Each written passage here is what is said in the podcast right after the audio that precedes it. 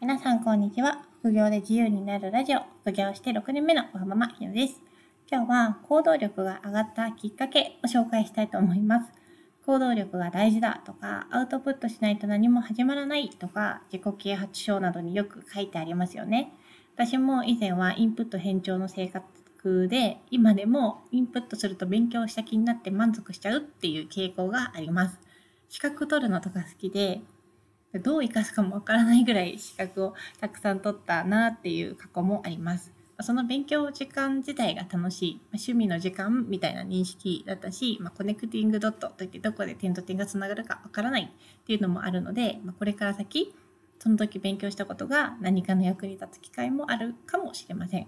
でもやっぱりアウトプットを前提にしたインプットをして、最終的には行動で表さないと現実は何も変わらないですよね。本せどりの副業を始めたのは将来の不安からだったんですけど、そこからまブログをしたり、音声配信をしたり、ノートやココナラで何か売ってみたり、行動力が上がってきたな、軽く行動できるようになってきたなって思います。そのきっかけは何かなと思ったら、私にとっては子供が生まれたことでした。子供が生まれてなんで行動力が上がったかっていうと、一つ目が子供のために経済的に安定しないといけないって思ったから。で2つ目が何か挑戦してうまくいかなくてもそれを子供に経験として語れれば親としていいんじゃないかなと思ったからです。子供のために経済的に安定したいとか教育資金をちゃんと貯めておきたいっていうのは副業する大きな要因かなと思います。子供がいなくても自分の老後が不安だったり経済的な理由から副業してみようっていう人が多いですよね。副業しようかなどうしようかなと思ってる時も将来の経済的な不安はあったんですけど結構それってぼんやりしてました。でも子供が生まれて子供を目の前にするとやっぱりこの子にお金で苦労させたくないみたいな強い気持ちが生まれるんですよね。子供にたくさんお金を残してあげようみたいな気持ちはそんなにないんですけどやりたいことをお金で我慢させるのは嫌だなっていう気持ちは強くあります。それは私自身が結構貧乏な家庭で育ったのでもっと子供の時にいろいろできてたら楽しかったんだろうなって気持ちはあります。まあ、貧乏な家庭で育ったからこそ育まれたハングリー精神みたいなのはもう私のパーソナリティの一部になっているので私自身の過去にそんなに後悔はないんですけど自分の子供にはやっぱり自分と違う環境を与えたいと思っています。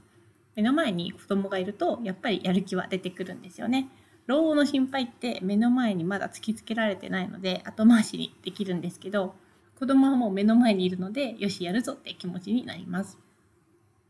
2つ目の行動力が出たきっかけ、理由は、仮に私が何かやって全然成功しなかったとしても、一つの体験談として子供に伝えられることがあるかなと思ったからです。もし子供がどうしようもなく会社員に向いてないとか、人と話すのがもう苦手ですってなったら、じゃあ私が背取りを教えるよって言うと思います。ブログをやりたいって言ったら、じゃあワードプレスの設定を教えてあげることもできるし、会社員の経験も伝えられると思うんですけど、それプラス副業の経験も伝えられるので、仮に私がなんか全然成功しなかったなと思っても、チャレンジしたことは無駄にならないのかなって思うようになりました。教えてほしいって言われなかったら無理に教えないんですけどね。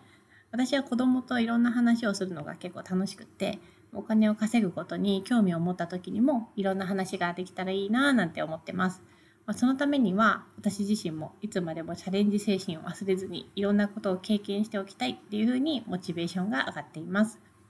私の場合は子供が生まれたことが行動力を上げるきっかけになりましたが何か叶えたいものが具体的に目の前にある存在してるってことが重要なんじゃないかなって思います。収入が上がったら行きたい場所とか買いたいものの写真を見るとか